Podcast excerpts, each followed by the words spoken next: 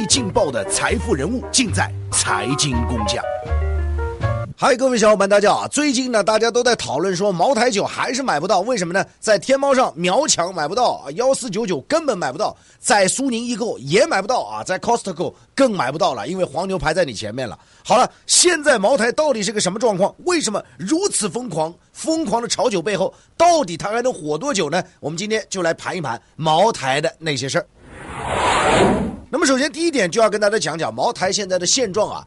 虽然说官方的市场指导价幺四九九啊，但是呢，我跟大家讲，你现在要去买的话啊，马上要过年了啊，这个没有两千你是根本拿不下来，而且两千你也不一定能买得到啊，有些地方甚至炒到了三千块一瓶啊，再加上什么呢？就很多很多很多人认为它升值的预期还在，所以呢，哒哒哒哒噔，经销商进来了，黄牛也进来了，大家都进来了，囤起来参与炒作，所以呢，我们现在讲有句话讲的非常好，说。中国有两种白酒，一种呢叫贵州茅台酒，还有一种呢叫其他白酒。那么可以说啊，没有哪种白酒像茅台一样啊，既在二级市场啊，就是我们现在生活当中这个市场大量囤货和炒作，也在一级市场股票当中市值是冲天啊。现在我跟大家讲，茅台市值之前一度站上了 A 股第一啊，现在呢最新的股价站在了每股一千一之上啊。它的这个市值不得了啊！基本上呢，我看随时要超过中国平安，超过中国平安之后再超中国建设银行，然后超越宇宙第一大行工商银行，之前超越过哎，你看看一点四万亿左右的这样个市值啊，现在相当可怕了。全球市值最大的酒类企业是什么？我告诉你，就是贵州茅台集团。所以面对茅台如此的火爆，我们看到其实茅台的当家人呢，李宝芳也说了啊，说茅台是用来喝的，不是用来炒的。然后呢，也说啊，要在电商投放。但是投放其实我们看啊，我认为效果并不是很好，因为什么呢？秒抢啊！你像强哥这种人，这个手机本来就按了不是很灵活，你说这四五秒就要完成支付，我咋抢呢？你说我怎么抢得过啊？所以有时候买茅台啊，会让自己买的出汗啊，买的很着急，血压会升高啊。所以我个人认为呢，茅台酒它现在已经不仅是一款酒了，它是液体黄金啊。那么第二呢，就要跟大家讲讲茅台酒的这样一个背景啊。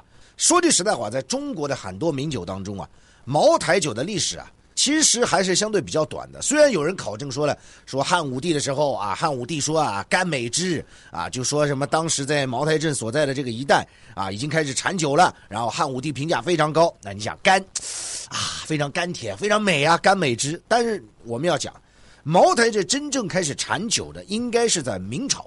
那么到了解放前呢，我们看到，其实，在茅台镇当地啊。有三家大的这种啊呃民营的啊或者讲私人的这种烧坊，叫王毛、赖毛、华毛啊。那么这三个毛呢，后来就并起来了，在一九五三年就并为国有了，成立了这个国营茅台酒厂啊，是这么一个历史。那么你要说整个的这个茅台酒历史呢，啊，你如果从历史上去讲呢，说句实在话，呃，可能你比起汾酒来讲还是要差一些些啊。但是说到这儿，很多人会问啊，说强哥。你知不知道茅台酒获得万国博览会奖啊？啊，是这么一个事儿。一九一五年，茅台酒拿了巴拿马万国博览会奖。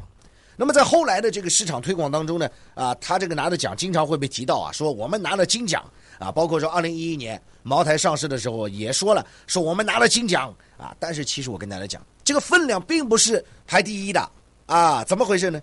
事实上，这个博览会当时啊，为什么要举办？是美国为了庆祝巴拿马运河的开通啊，于是呢就在旧金山举办一次博览会啊，参观人数也千把万啊，规模是挺大的。那么当时呢，我们也是去参展了，对不对？但是我要跟大家讲，当时这个奖啊，设立了有六等奖，排第一的叫大奖章，排第三的叫什么呢？叫金奖，第四的叫银奖，第五的叫铜奖，第六的叫荣誉提名奖。哎，记住哦。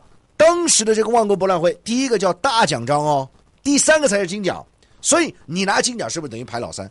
那么谁拿了大奖章呢？汾酒啊，所以这其中的奥秘大家要知道吧？所以这么话一说来呢，哎，里面有些门道啊，大家就懂了。所以你要真正的去谈拿奖啊，人家汾酒还是很低调的。好了，说到这，很多人又要讲了。好，强哥，你说人家拿三等奖啊，人家现在怎么那么火呢？我跟大家讲，真正奠定茅台酒的地位啊，不是那个三等奖金奖。否则你说现在咱们台子上，你说人家汾酒称王了啊，人家是大奖章啊。我要说，真正的茅台酒现在走到这步，跟它的一个现代史有关。红军长征经过那里，看到了茅台酒啊，喝了这个酒能够消除疲劳，啊，有些战士还能够啊治疗伤。国酒之父周恩来又对这个茅台酒评价非常高啊，对茅台也是情有独钟啊。所以你看，很多的这个重要的事情都是用茅台呀。当然了，有人还会开玩笑说啊啊，当初要是啊这个红军经过杏花村的话，那可能汾酒又是另外一个情况啊，这是另外一回事。历史就是历史，它就发生了，是不是？那么后来呢，就是从一九五三年贵州茅台酒厂成立，一直到一九七八年末啊，这茅台酒厂产量一直都不高的，产量提不上去啊，生因为受于这个生产能力啊，这个生产的技术啊，生产的装备等等啊要改造啊，所以其实产量不高。一直到一九七零年的末，茅台酒产量才突破了一千吨。还有一点，我跟大家讲，就是一九八零年代中期之前，茅台酒它都是亏钱的，啊，很多人讲了怎么亏钱呢？确实是这样，就是它是亏钱的。这亏钱有各方面因素了，呃，经营的问题、营销的问题。还有一点呢，其实大家要知道，在当时这种情况下，茅台酒呢，你要拿到是普通老百姓是拿不到的啊，它都是计划经济啊，这个按需分配的。比如说你外事的啊，这个或者重要活动相关方，你才能拿到这个酒。而且在这个过程当中，大家去注意啊，茅台酒实际上为什么讲它是在慢慢的。提高自己的这样一个档次呢？因为通过几次的品酒的案例，你就能知道，一九五零年代组织了一次品酒，茅台酒在其中啊。一九六零年代又组织了一次品酒，茅台酒也在其中。但是在一九六零年代这个品酒当中，五粮液是排第一的。当然，参与的专家是盲品呢，啊，盲品就是说认为五粮液是不错的。后来呢，其实啊，相关方面也对这个情况也看到了。就说哎，茅台酒怎么品质这样了？后来也去不断的提升啊，因为在这个过程当中，茅台酒确实它的这个产量啊，一方面提不上来，另外一方面呢，其实啊口味上在某些时候啊出现了一个下滑，一直到八零年代中期一直都是不赚钱的。所以总的来讲，我跟大家讲，就茅台酒呢，它在一一九五三年建厂之后啊，相当长一段时间内，它是在特定的这个环境当中有着它特定的这样一个层次和属性。但是就酒类所有的品牌来讲呢，它的认可度啊，其实相当长一段时间内是落后于汾酒。那么接下来可以说白酒啊进入到一个新时期，那就是一九八零年代末啊，当时呢就是市场价格放开了，那放开了，那你就自主定价了，开始区分了。所以从九零年代初开始啊，白酒开始细分化，因为整个市场价格开始启动。那么市场价格启动之后啊，谁成了最大受益者呢？就是五粮液。怎么讲呢？市场价格之后呢，五粮液开始提价，一次两次，九零年代提了好多次价格了，一下子提价之后成为高端酒了。那么此后的一些年呢，你就可以看到五粮液一直是白酒之王，即便说进入二十一世纪初也是这样状态。茅台当时只是一个追随者。这里就有数据给大家讲啊，二零零三年五粮液的这个销售收入是六十多亿，茅台只有二十多亿。在当时二零零三年，茅台每瓶两百块，比五粮液还便宜五十多块钱。那么后来很多人又要问了，哎说。怎么就茅台这十几年里面突然起来呢？因为五粮液战略出现了一些问题，一个呢就是什么呢？它推出了一大堆子品牌啊，什么五粮春呐、金六福啊，五粮醇的价格非常低，然后一下子把档次拉下来了，就损害了品牌利益嘛。但是你看茅台呢，它集中的走高端路线啊，你可以看到二零零零年一直到现在涨价、涨价、涨价、涨价啊，出厂价每瓶两百多块钱、三百多块钱、四百多块钱、五百多块钱、六百多块钱、七百多块钱、八百多块钱、九百多块钱。哎呀，你可以看到，真的是一路的上涨。即便说在二零一三年到二零一四年啊，茅台酒也是非常的坚挺，一定要坚持这个价。经销商你不能给我降价，那光提价还不行啊。茅台酒我跟大家讲，非常会讲故事。这个什么益生菌啊，只能用赤水河的水啊，咱就不去讲了。它本来就是啊，咱就是特有的吧，对吧？还有呢，哎呀，茅台的生肖酒啊，啊，茅台的拍卖市场啊，茅台对你有健康啊，茅台稀缺啊。产量稀缺啊，等等等等，哎呦，这么一说，真的是听的人很多人五花缭乱。也就是在这么一个过程当中，我们看到啊，茅台慢慢的超越了。那么这其中我们看到呢，有一年是一个非常重要的指标，二零零八年，茅台首次在营收和净利润上全面超越五粮液。那么之后呢，差距是越拉越大啊。现在从去年的我们角度来看，茅台净利润三百多亿，五粮液净利润一百多亿。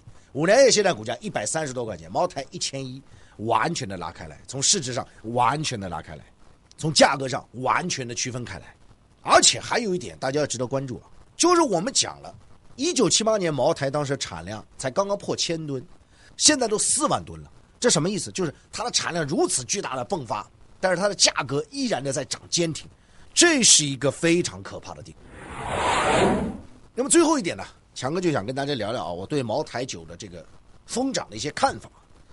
说句实在话啊，你说茅台酒一瓶酒的成本有多少？有人测算过，说不到一百块。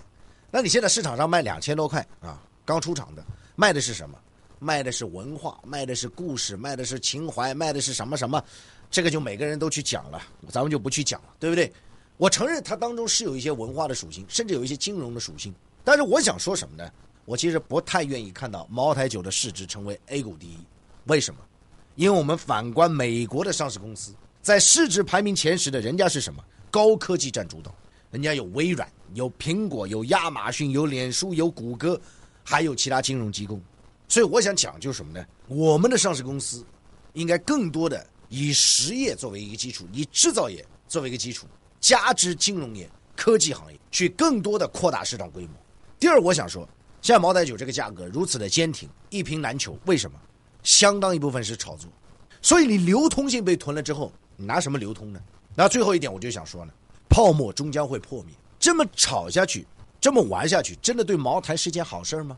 当这个泡沫一旦破灭之后，损伤的不但是茅台酒，更为重要的是很多没有这些经验的参与去囤货的一般的消费者。你两千多买一瓶，怕再跌到出厂价一千三、一千四。这个损失你承担吗？你自己承担。还有的生肖酒卖七八千，那出厂的时候前两年才一千多块钱，那你买进去，啪再跌到个一千几，这损失又谁承担呢？历史或许不会简单的重复，但是呢，泡沫终将会破灭。白酒江山本无常主啊！收藏订阅财经工匠，您不可或缺的财富音频专栏。